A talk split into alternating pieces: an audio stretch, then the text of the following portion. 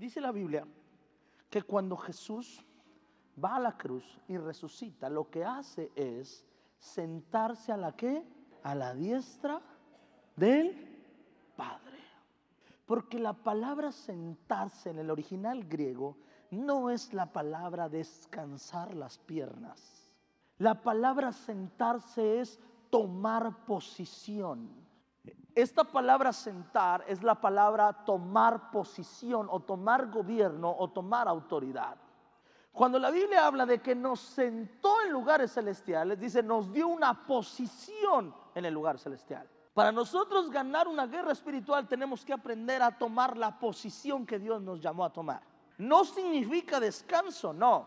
Significa tomar responsabilidad. Cuando dice, y nos sentó en lugares celestiales, no dice, y nos trajo a descansar a un lugar celestial, no. Lo que está diciendo, y nos dio un llamado, nos dio una autoridad, nos dio una responsabilidad y nos dio una posición en el reino celestial. En pocas palabras, te dio un nombre. Cuando vamos nosotros a la Biblia vemos que a un Simón le tuvo que dar un nombre. Cuando vemos en la Biblia cómo tomaba a Saulo, le da un nombre. Y le dice, la gente te conoce de esta forma, pero más ahora serás, en el cielo serás conocido con este nombre. Eso es darte, eso es sentarte en una región celestial. Cuando, cuando nosotros nos sentamos en la silla del éxito, es cuando nosotros empezamos a tomar la responsabilidad de ser exitoso. Cuando me siento en la silla de la sanidad es cuando yo tomo la responsabilidad de vivir sano. Si usted dice, yo quiero ser bendecido, bueno, entonces tienes que sentarte en la silla de la bendición. Tomar posición, dices, yo quiero ser una persona bendecida, entonces tomo posición de un hombre bendecido. Y empiezo a caminar como un hombre bendecido debe caminar. Y empiezo a ser responsable. Y si mi negocio lo abro a las 8 de la mañana, a las 7 y media yo ya estoy en mi negocio. Y si cierra a las 6, a las 8 salgo de mi negocio. Y si todos se van de vacaciones y yo tengo que trabajar, yo tomo, me siento en la silla de hombre bendecido y me pongo a hacer lo que me toca hacer. Y ahí es donde tú puedes sentarte y decir, tengo que ser responsable. Y mientras que otros están de fiesta, yo voy a estudiar. Sentarte en la silla de la sanidad es decir, quiero vivir 80 años, bueno, voy a ser responsable con mi cuerpo.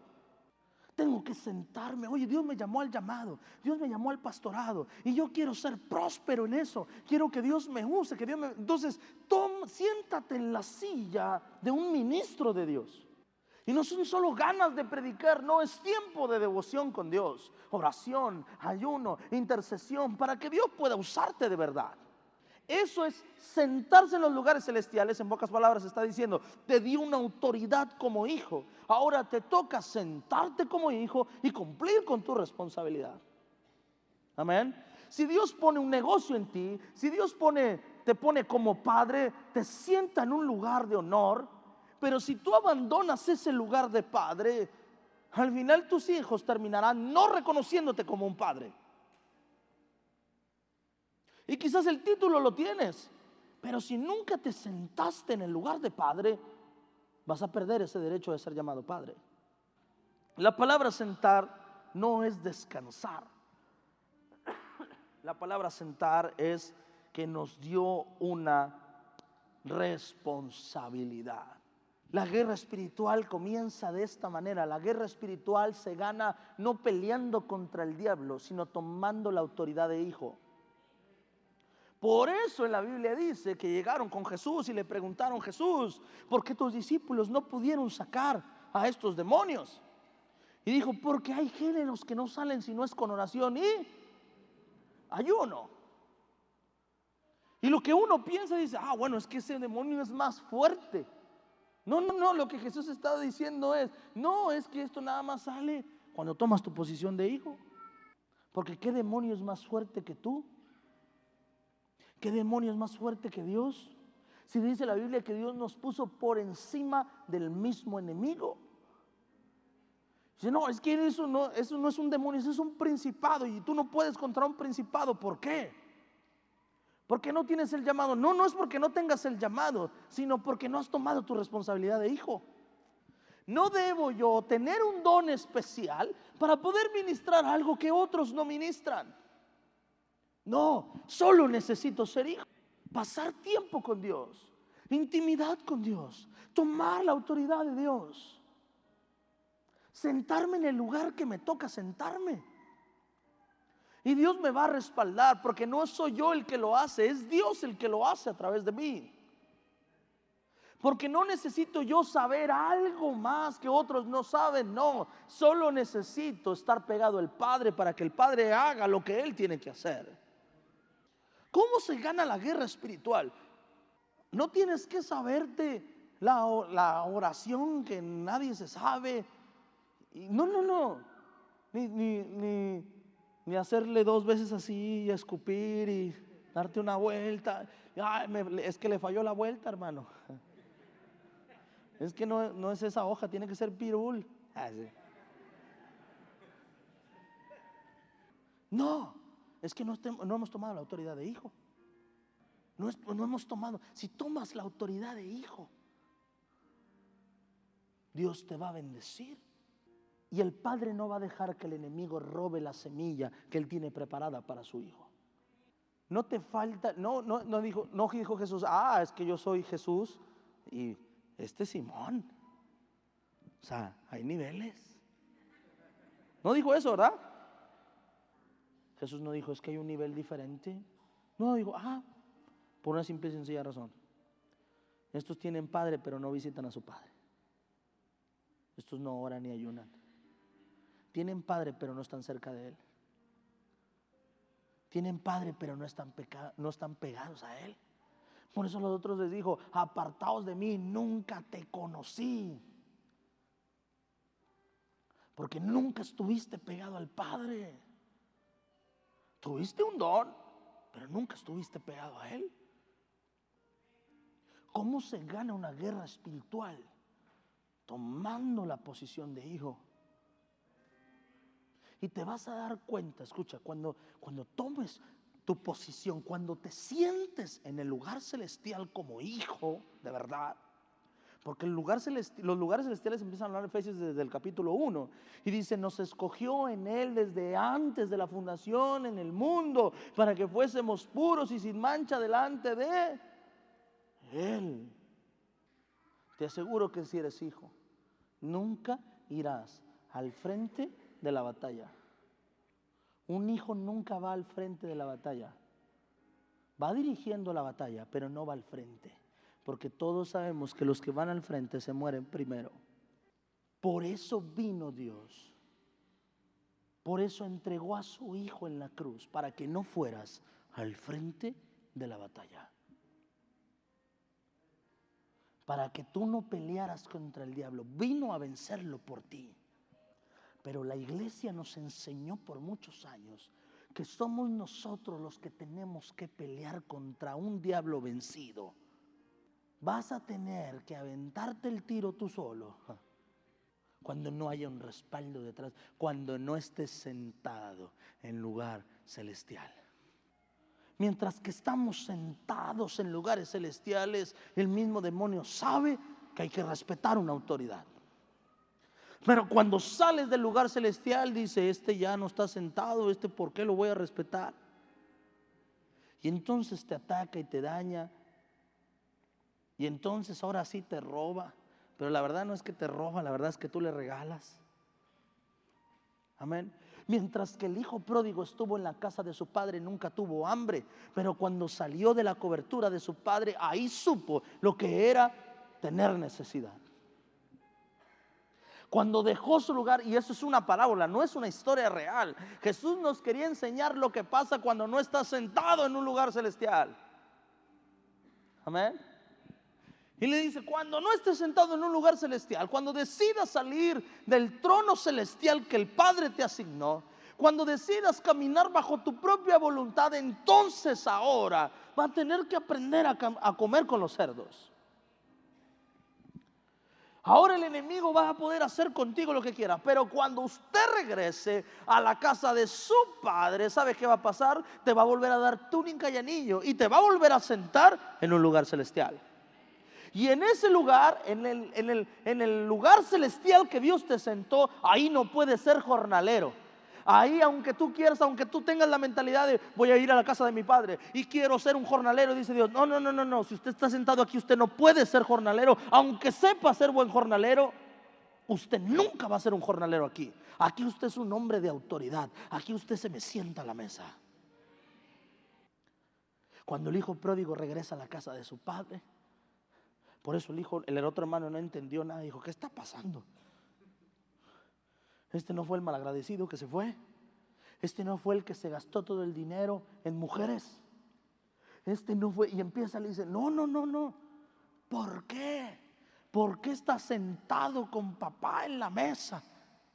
¿Por qué le sirven la comida? Este debería servirme a mí. Y el hijo no entendía nada.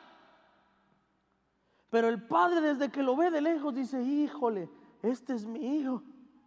Y dice la Biblia que fue movido a misericordia. En pocas palabras, sí lo quería linchar. O sea, el padre cuando vio venir al hijo dijo, ah, mi hijo, pásame la chancla. Y yo, yo creo que cuando vio al hijo dijo, no, me pásame la chancla. Porque si la Biblia dice que Dios tuvo que mover a misericordia, quiere decir que no estaba en su corazón abrazar al hijo y ponerle anillo. Y qué raro, pero el versículo que empezamos a leer sobre que nos sentó dice, porque Dios es tan misericordioso, que nos hizo hijos por su gracia y nos sentó en lugares celestiales. O sea, como que Dios también ha tenido ganas de... Le he dicho a Miguel, pásame la chancla, Miguel.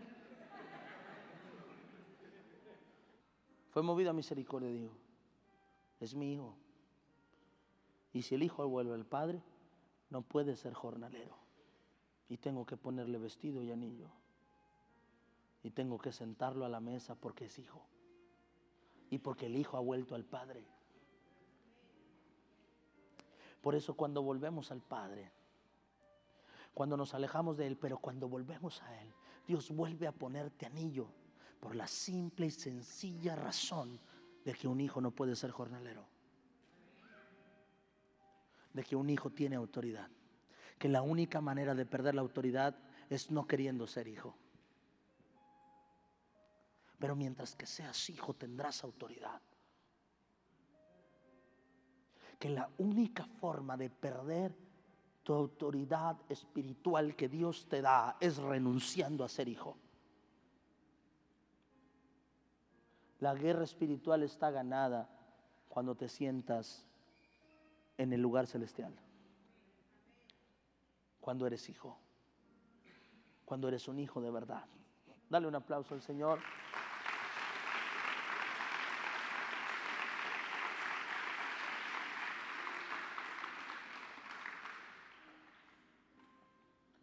En el nombre de Jesús. Deuteronomio capítulo 28, verso número 1. No, verso 2. Deuteronomio 28, verso 2. Amén. ¿Qué pasa, pastor, cuando me siento en el lugar celestial? ¿Cómo se empieza a ganar una guerra espiritual? Sentándote, o sea, tomando tu responsabilidad como hijo. Vamos a leerlo todos juntos a la, a la de tres, amén. Pero vamos a leerlo declarándolo en el nombre de Jesús sobre tu vida. Vamos a declarar que tú no persigues bendiciones, que las bendiciones te alcanzan a ti. Amén. Vamos a leerlo la de tres. Una, dos, tres. Y vendrán sobre ti todas estas bendiciones y te alcanzarán si oyeres la voz de Jehová, tu Dios. Verso número tres. Bendito serás tú en la ciudad y bendito tú en el campo. Amén. Bendito si eres de Monterrey o de Apodaca. Amén. Bendito el fruto de tu vientre, el fruto de tu tierra, el fruto de tus bestias, la cría de tus vacas y los rebaños de tus ovejas. Verso número 5. Bendita serán tu canasta y tu arteza de amasar. Verso número 6. Bendito serás en tu entrar y bendito en tu salir. Verso número 7. Jehová derrotará a tus enemigos que se levantaren contra ti. Por un camino saldrán contra ti y por siete caminos huirán delante de ti. Jehová te enviará su bendición sobre tus graneros y sobre todo aquello en que pusieras tu mano, te bendecirá en la tierra que Jehová tu Dios te da. Te confirmará Jehová por pueblo santo suyo, como te lo ha jurado, cuando guardare los mandamientos que Jehová tu, Dios y anduvieres en sus. ¿Cuántos quieren todas estas bendiciones sobre sus vidas? Amén. Dale un aplauso fuerte al Señor.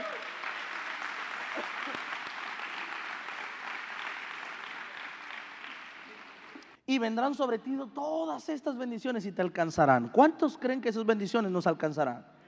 En pocas palabras, no tienes que ir a buscar tú que, tu campo dé fruto, que tu granero se llene, como hemos estado haciendo muchos años, orando para que el Señor me bendiga, orando para que el Señor me multiplique, orando para que me vaya bien, orando para que se abra la puerta, orando para que se firme el contrato, orando para que Dios me bendiga. No, no, no, dice Dios, no fuiste diseñado para eso, mi hijo. Fuiste diseñado para que te llamen y te digan, hey, tengo esta bendición para ti.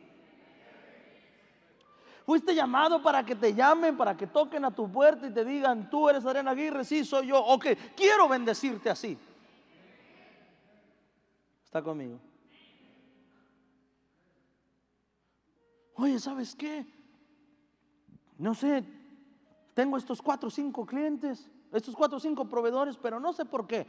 Me estás hasta vendiendo más caro, pero lo voy a hacer contigo. Y tú por dentro, Deuteronomio 28.2. Las bendiciones me alcanzarán. Es más, te llamarán y dirán, ¿y por qué no quiere venir? Amén. Yo le estuve hablando como a cuatro o cinco personas que venden ventanas y aluminio y ninguno vino. Y dije, no, estos están más bendecidos que uno. Entonces dicen, ah, las bendiciones me alcanzan a cada rato, ya, ya no quiero jalar. Y dije, ni cristianos son, tengo que ir a la iglesia que van ellos. Otros orando, Padre, dame trabajo. Y otra gente rechazando el trabajo.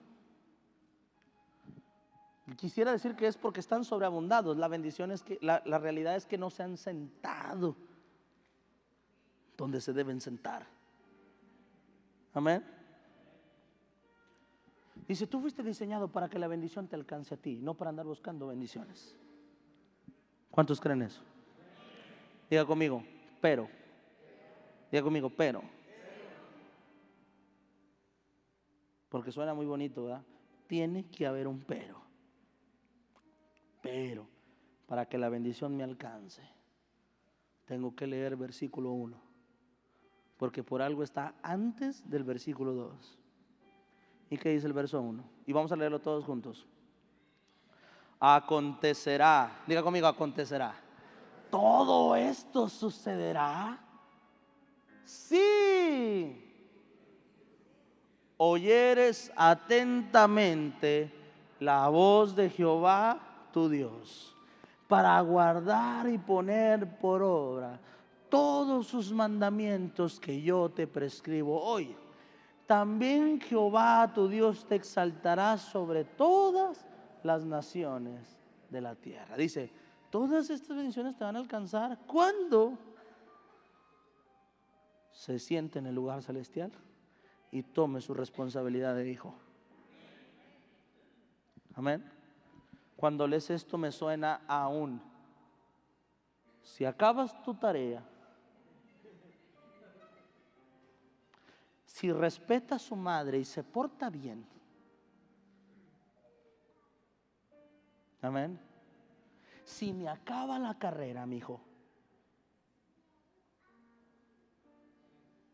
si se me pone las pilas y le echa ganas, si es bueno con sus hermanos, si no le falta el respeto a su, a, a, su tío, a su primo, a su abuelo, esto me suena a eso, ¿verdad? Si aprende a ser hijo, la bendición del Padre estará sobre usted.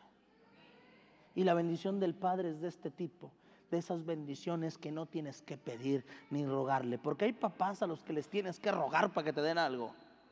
¿Verdad? Papá, cómprame. No, no, no, no, no. Y no porque no traigan, sino porque no quieren. ¿verdad? De esos papás no hay aquí. No. No, no, no, no. No porque no puedan. Si no quieren. Pero Dios es de otro tipo de papá.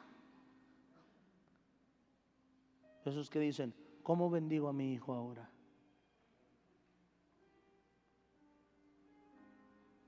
Amén.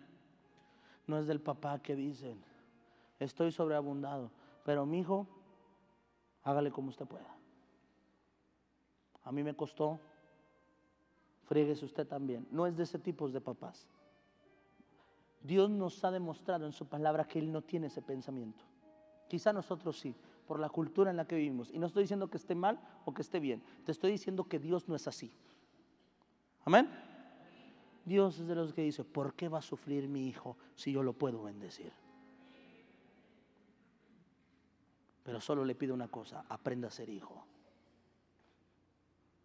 ¿Por qué? Porque si es usted como yo, tu bendición jamás se convertirá en maldición. Porque si usted es como yo, aprenderá a amar a través de mi bendición.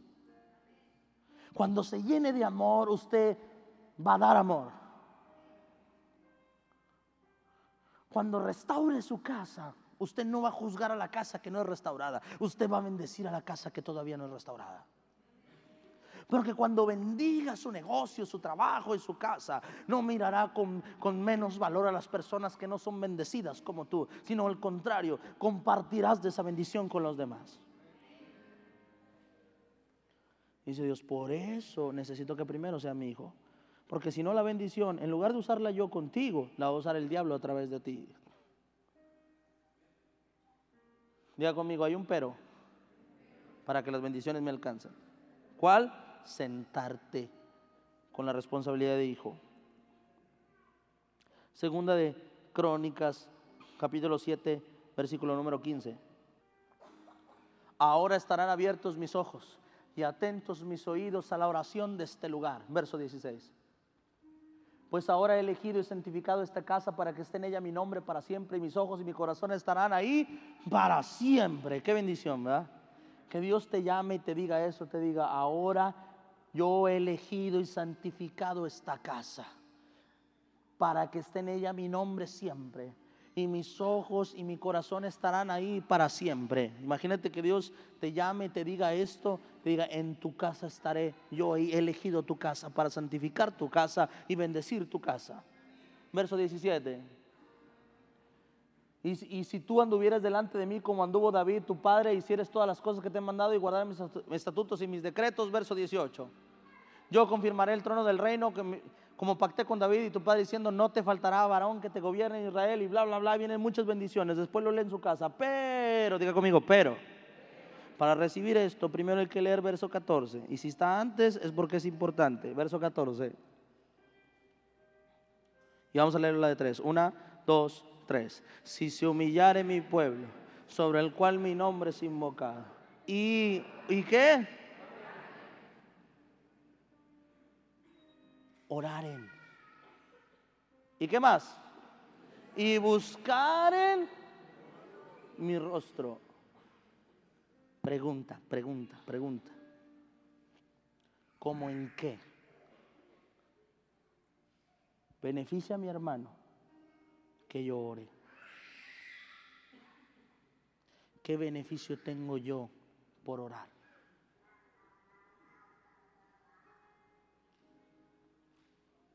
Si yo hoy me meto cinco horas a orar y salgo, ¿en qué lo beneficia usted?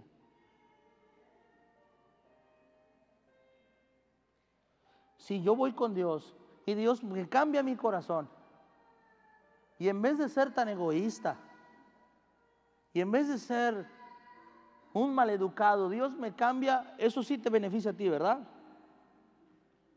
Eso sí te va a beneficiar a ti. Pero ¿qué me beneficia orar a mí? ¿O qué te beneficia a ti que yo ore? ¿O qué me beneficia a mí que tú ores? Pero Dios dice, la bendición está condicionada a una cosa, a oración. A oración. Y a buscar mi rostro. ¿Está conmigo? ¿Por qué, pastor? Ahorita se lo digo. y se convirtieren de sus malos caminos. Esto sí me beneficia a mí. Esto sí te beneficia a ti. Entonces yo oiré, ¿desde dónde? Desde los cielos, y perdonaré sus pecados y sanaré su tierra. El ayuno te ayuda a vencer guerras espirituales. El domingo le prediqué sobre que Daniel ni enterado estaba de la pelea que el ángel estaba teniendo por su bendición. Cuando llegó y le dijo, Daniel, me tardé 21 días, te escuché desde el primer día, pero me tardé 24 días en llegar porque había una guerra espiritual. Le tuvo que contar lo que había pasado. El ayuno te ayuda a vencer la guerra espiritual que sucede en lugares celestiales, pero la oración y buscar su rostro te posiciona como hijo.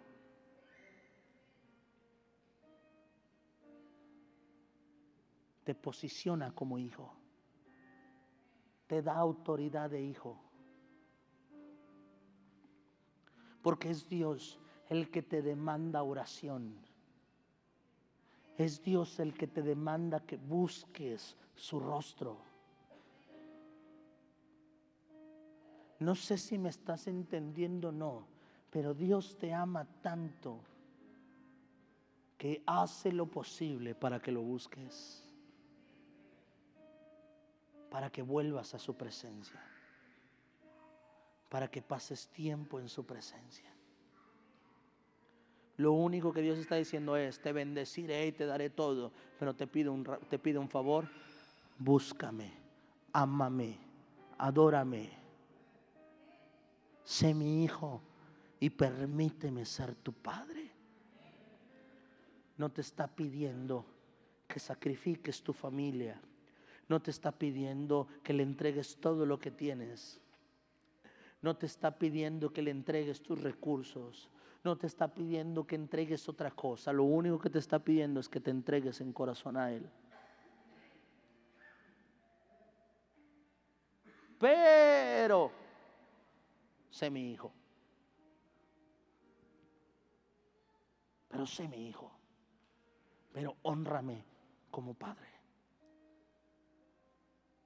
Y cuando esto pase, el enemigo tendrá que venir a pedir permiso para poder tocarte.